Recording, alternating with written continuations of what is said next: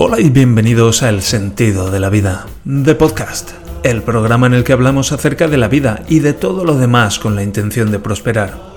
Hoy es miércoles, día 21 de febrero del año 2024, y este es el episodio número 646. Todos nos hemos preguntado alguna vez. Si todos nos lo hemos preguntado alguna vez, ¿acaso no es cierto?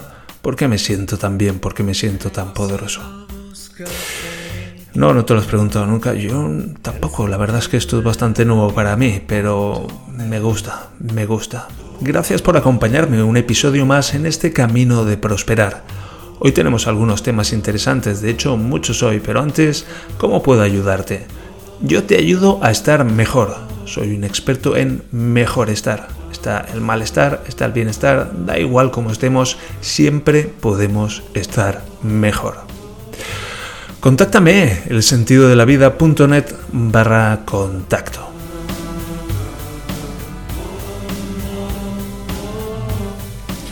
Y bien, 21 de febrero, 8 grados de buena mañanita y no sé, está llegando la primavera ya, no puede ser, es febrero. Ayer estuve mirando las temperaturas en Valencia, más de 20 grados en febrero. Tal vez solo sea una coincidencia, pero esto del calentamiento global como que se está haciendo muy patente, ¿no? En fin, os quiero empezar recordando, espero que estéis muy bien, eh, os quiero empezar recordando el segundo webinar de preguntas y respuestas de El sentido de la vida, que tendrá lugar el día 23 de febrero, esto es en un par de días, entre 10 de la mañana y 10.30 de la mañana. Media horita a partir de las 10, horario Europa-Madrid. Y tenéis el enlace de acceso con Google Meet en las notas del programa. Bien, dicho esto, hoy me enfrento a algo, a uno de mis mayores temores, ¿sabes? Uno de mis mayores dragones. Hacer una llamada al Finanzamt. Y de hecho, bueno, pues esta mañana estaba enviándole un mensaje de audio a mi amigo Jorge y le decía, hoy tengo que llamar al Finanzamt y pues, tengo muchas cosas que hacer, igual no me da tiempo. Igual no te da tiempo, hijo de puta, claro que te va a dar tiempo. Claro que te va a dar tiempo, cabrón. Encuentra ese puto tiempo para llamar a Finanzat. Échale putos huevos, joder. Y bueno, pues así es un poco como estoy hoy por dentro. Y como ya digo, siento mucho miedo todavía de llamar al Finanzamt, pues me he dicho, bueno, ¿qué puedo hacer para ponérmelo más fácil? ¿Sabes? Es una pregunta legítima, es una pregunta que me puedo hacer. ¿Cómo puedo hacer que las llamadas al Finanzamt sean más fáciles, más agradables, más disfrutables? Y una cosa que se me ha ocurrido es, bueno, ¿qué tal si me apunto unas notas? Con estas notas, pues me aclaro acerca de lo que voy a decir y de lo que quiero averiguar, de manera que pueda aprovechar mejor mi tiempo y el tiempo de la persona que me va a atender. Y bueno, pues ah, me he hecho unas notas que dicen básicamente que soy autónomo y que empiezo a desarrollar una segunda actividad como experto en desarrollo personal, con programación neurolingüística e hipnosis, y que hago sesiones de trabajo personal, principalmente online. Entonces llamo para averiguar tengo que declarar esta segunda actividad? En caso afirmativo, ¿cómo lo hago? Habiendo declarado esta segunda actividad, ¿puedo entonces vender, por ejemplo, un curso de hipnosis online? Así que bueno, pues me he hecho, ya digo, una pequeña lista por puntos muy claro lo que voy a decir y lo que quiero preguntar para que, bueno, pues cuando esté al teléfono, pues sepa qué decir. Y de hecho he traducido esa misma lista al alemán para tenerla disponible y poder utilizar las palabras adecuadas a la hora de preguntar. Y la verdad es que sí, está funcionando. Me siento más seguro ante esta llamada. Que me pregunto cómo la voy a hacer, porque de hecho voy un poco justo de tiempo, pero como mínimo voy a marcar el teléfono y voy a ver qué pasa. Bien. Siguiente punto. Estoy aprendiendo a hacer, hablando de puntos, estoy aprendiendo a hacer listas de puntos. Y me, me está encantando porque es una cosa como muy sencilla donde simplemente me puedo sentar y puedo escribir de manera muy clara los puntos clave de algo que esté considerando. Y para alguien que está más acostumbrado a escribir así como muy mucho texto, mucho mucha narrativa, por qué no decirlo, pues ir a una lista de puntos donde estoy enfocado y donde las cosas están muy claras, donde hay una serie de puntos claros, pues me ayuda mucho, me ayuda mucho a enfocarme. Y es algo de lo que me di cuenta el otro día mientras preparaba ese guion para el curso de hipnosis. Es decir, bueno, voy a poner esto por escrito, pero no voy a poner una enorme parrafada, voy a poner una lista de puntos. Lección 1, ¿qué es lo que quiero decir? Lección 2, ¿qué es lo que quiero decir? Lección 3, ¿qué es lo que quiero decir? Y como que se va haciendo obvio, ¿sabes? Em, si estoy haciendo un curso de, de hipnosis, de autohipnosis, bueno, pues tendré que empezar diciendo, ¿qué es la hipnosis? Y una vez haya dicho qué es la hipnosis, tendré que explicar qué es la autohipnosis. Puede ser obvio, pero solo para que esté claro y para ir sentando unas bases. Luego tendré que hablar acerca del tipo de hipnosis que voy a hacer, hipnosis ericksoniana. Luego tendré que explicar quién era Milton Erickson, por qué es esto relevante. En fin, son una serie de puntos que van surgiendo de una manera natural que son necesarios. Es decir, si estoy construyendo pues una escalera, pues tengo que poner primero este peldaño, luego este, luego este, luego esto. Y tiene que tener una estructura sólida para que yo luego pueda subirme encima de eso. Y esto de las listas de puntos me está siendo de mucha utilidad hoy mismo, pues para aclararme también con otro asunto muy, muy confuso para mí y también muy difícil, pues me he puesto a hacer una lista de puntos. ¡Wow! ¡Wow! Y solo el hecho de verlo ahí, tan clarito.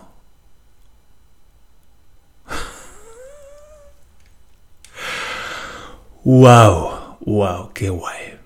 Así que, ¿haces listas de puntos? ¿Qué tal si lo pruebas tú también? Vale, estoy un poco más así en plan productivo, un poco en plan expeditivo. Ayer estaba dándome cuenta de que, bueno, pues muchas veces me quejo mucho, pero me quejo mucho y no hago nada.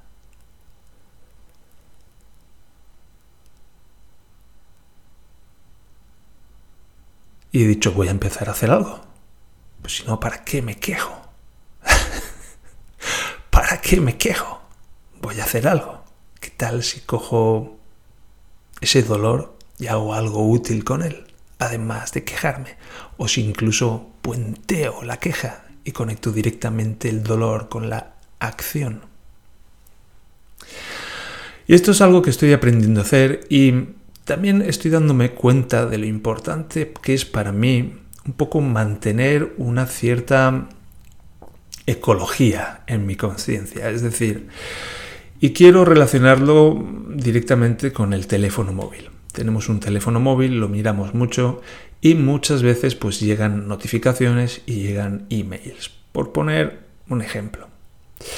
Entonces, algunas de estas notificaciones pues, pueden ser de WhatsApp, por ejemplo, pueden ser de Telegram, pueden ser, a menudo son de comunicaciones. Y es, hay momentos en los que pues estoy en otra cosa y no quiero atender eso en ese momento. Por ejemplo, me llega una notificación de WhatsApp acerca de, estoy esperando que alguien me hable acerca de, me dé una respuesta acerca de un determinado tema.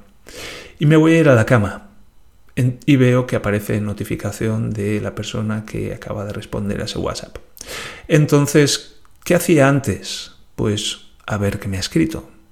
¡Pum! Y abría ahí la notificación y de repente esa cajita que ya había recogido y que ya había cerrado y que había puesto en un rincón para el día siguiente preparada, pues estaba abriendo de nuevo esa caja y estaba desempaquetando toda la movida y estaba ahí pues de nuevo envolviéndome en todo ese asunto.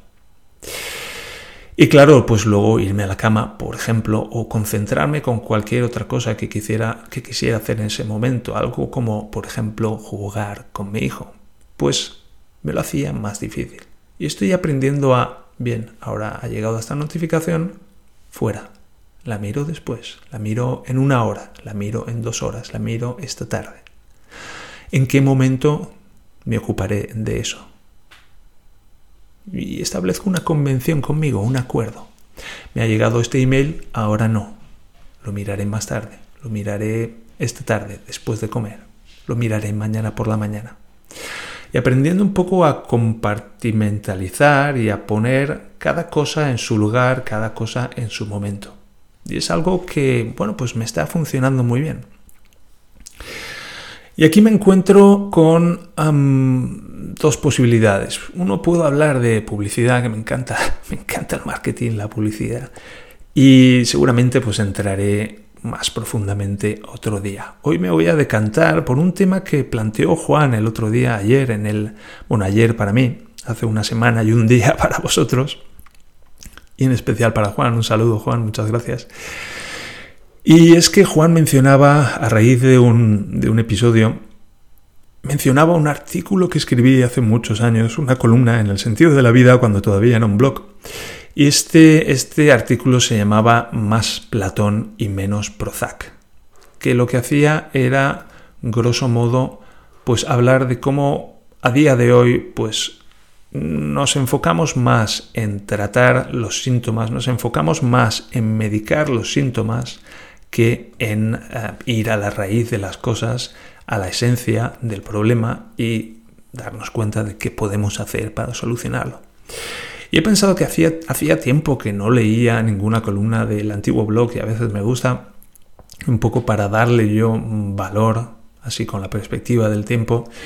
Y he decidido, he rescatado esta columna, he tenido que ir al, al Wayback Machine, al Internet Archive, y rescatar esta columna, más Platón y menos Prozac, para darle una leída de nuevo en este podcast. Así que hoy voy a ir con esto. Muchas gracias Juan por habérmelo recordado y vamos con la lectura de esta columna. Más Platón y menos Prozac.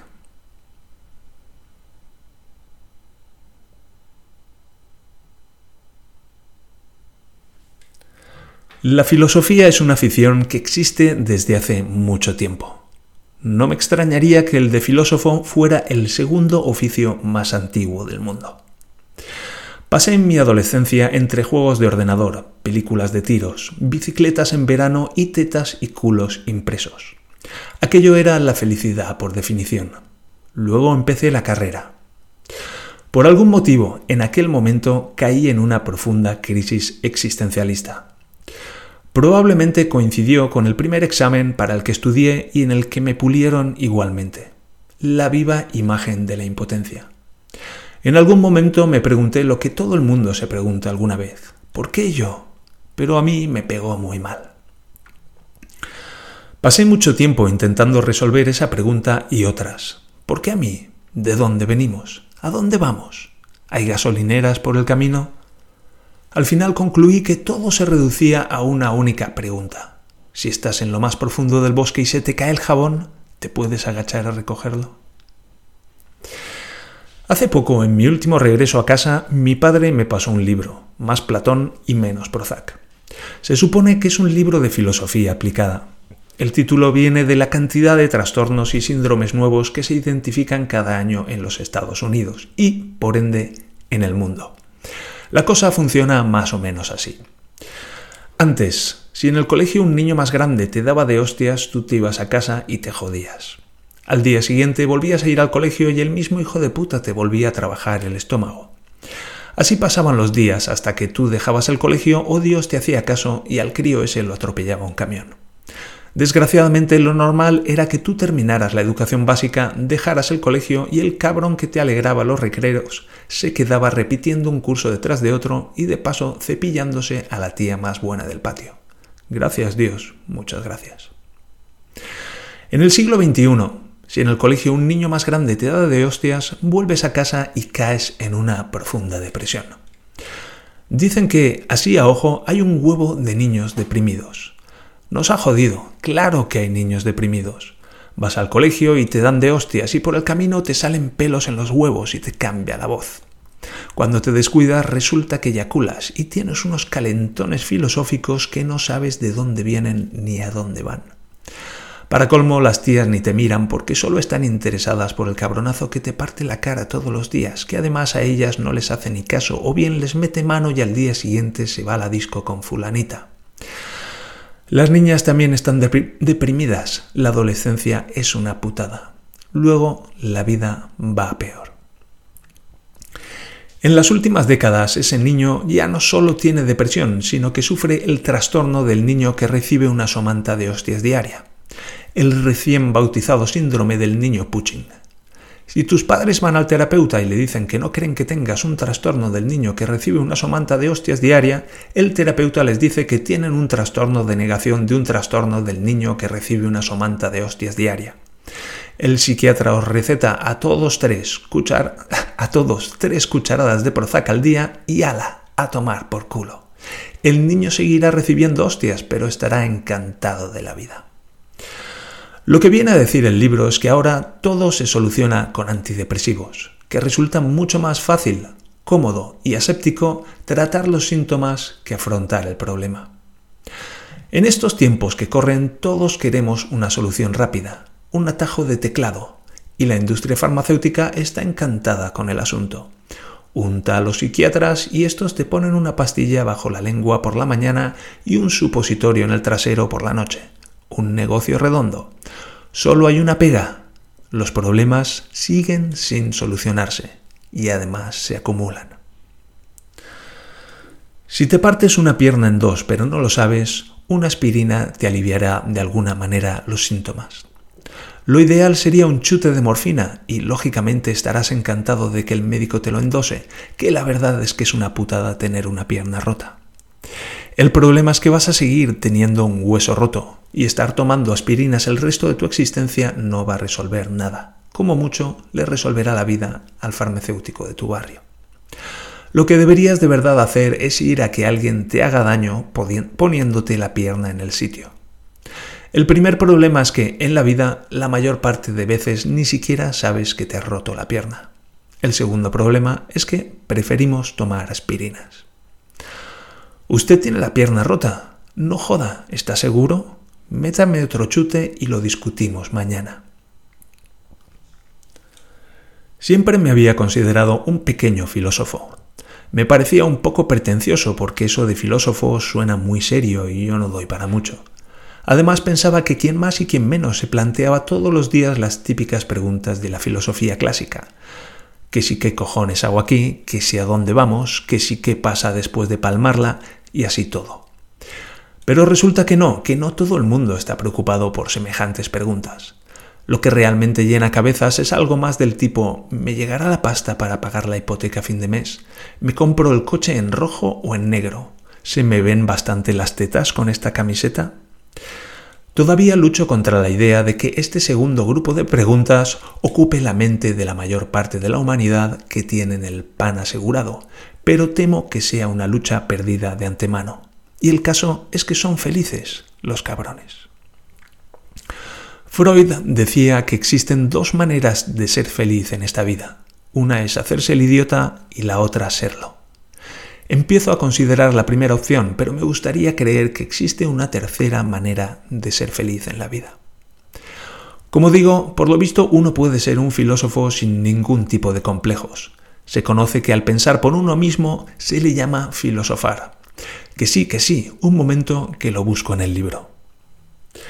La filosofía también es algo personal. Usted también es filósofo.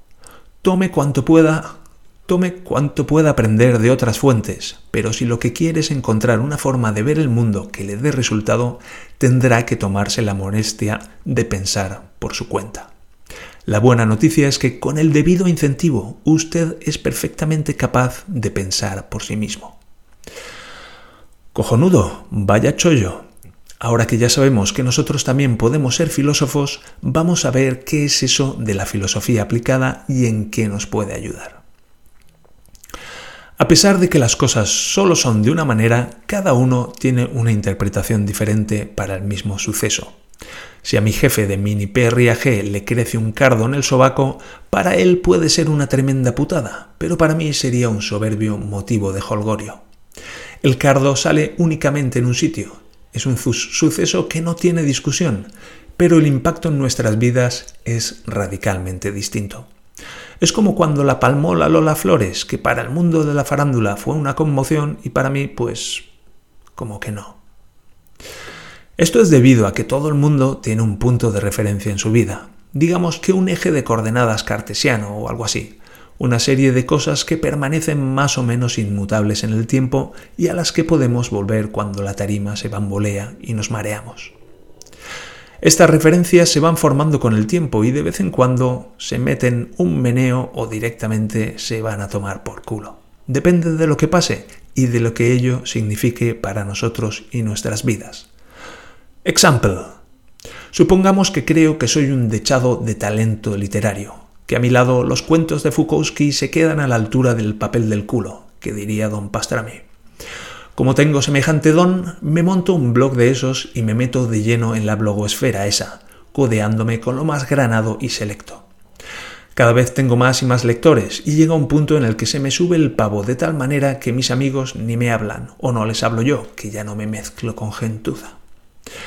Veo un concurso de blogs en el 20 minutos y me apunto. Me lo tengo que llevar de calle porque yo lo valgo. Esto va a ser un cake walk, que dicen los amis. La hostia, como hablo inglés, me congratulo. Voy a tener que pensar en escribir el blog este en la lengua de Shakespeare a modo de reto, que esto del manco de Lepanto está ya superado. Todo este chiringuito está muy bien mientras te lo creas, es decir, mientras no pase nada que te vuelque la nave. Pero un día sucede lo inesperado, una hecatombe. Resulta que no ganas el concurso que se lo lleva el Nepomuk o el Kirai o la Miss Inteligente, y tu mundo se da la vuelta y el barco se va al fondo con el resto. Lo que antes era el suelo, ahora es el techo. Necesitas unas vacaciones. Los Amis lo llaman reality check, y eso es más o menos lo que es. El sonido se apaga y hay un fundido a negro. Luego sale una voz que dice, esto antes era así y así, y ahora ya no. Tu vida como la conocías ya no existe. ¿Qué hacemos? Entonces es cuando entra la filosofía aplicada. Lo de perder el concurso de blogs no es una condición necesaria para sufrir un reality check, sino que depende de la persona y de su sistema de referencia. Puedes tener que huir de tu país por tus ideas políticas, o se pueden morir tus padres en un accidente de tráfico, o te puedes quedar parapléjico montando en bici. Si eres lo bastante inestable filosóficamente hablando, entonces te bastará con perder un concurso de blogs y entonces sabrás que tienes mucho trabajo que hacer contigo mismo. El tío del libro cuenta que se lleva 2.500 años dándole vueltas a todos los asuntos posibles y que cuando te tienes que replantear algo siempre hay ya alguien que lo ha hecho antes. Si no ha sido Platón, ha sido Buda, o si no Kierkegaard o Leibniz, así que no hace falta que empieces otra vez a pensar desde el principio. Ha sido interesante dar un repaso a la filosofía desde que empezó, el payo del libro tiene razón, ya hay un tío que había desarrollado antes que yo mi teoría sobre que el ser humano es intrínsecamente egoísta, un tal Thomas Hobbes. Él no lo llama egoísmo, sino amor propio, pero sigue siendo lo mismo. Cito textualmente. Las personas obran por interés propio. Incluso cuando servimos a los demás, solemos hacerlo porque nos reporta beneficios o porque no hacerlo iría en nuestro propio detrimento. Aunque las personas sacrifiquen su vida por el prójimo en tiempos de guerra y otras circunstancias extremas, no puede decirse que esta sea la norma. Habitualmente, por no decir ante todo, el altruismo satisface una necesidad propia. Amén, amigo Hobbes. A ver si el Chano le hace a usted caso, que a mí me sigue llamando cerdo egoísta cada vez que le expongo mis teorías sobre las relaciones humanas y eso que usted llama amor propio.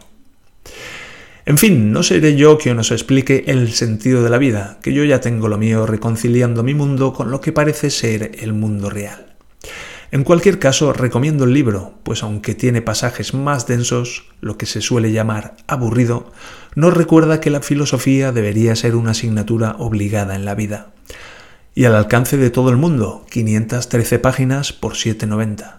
Eso sí que es filosofía barata. Si todavía no lo has hecho, Nunca es tarde. Piensa, cambiará tu vida.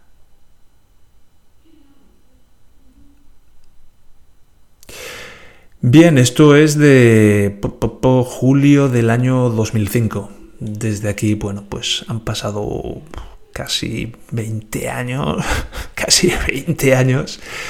Y he cambiado mucho. Mis ideas han cambiado mucho. Hay mucho de esto que ha cambiado también. Pero hay una cierta esencia aquí que se mantiene y que se podría resumir en más Platón, más... Ah, qué lástima, ya lo tenía casi. Más Platón y menos Prozac.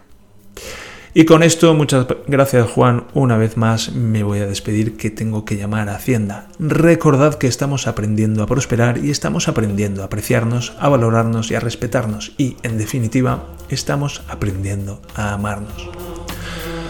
También recuerda que puedes contactar conmigo a través del sentido de la vida.net barra contacto y también a través del canal de Telegram, cuyo enlace de acceso puedes conseguir en las notas del programa. Por favor, dale a seguir y dame una valoración de 5 estrellas y así ayudarás a otros a encontrar este programa y a este programa a encontrar a otros. Mientras tanto, gracias de corazón por acompañarme en este camino de prosperar y nos encontramos en el siguiente episodio del Sentido de la Vida, de podcast. Hasta entonces, un abrazo y adiós.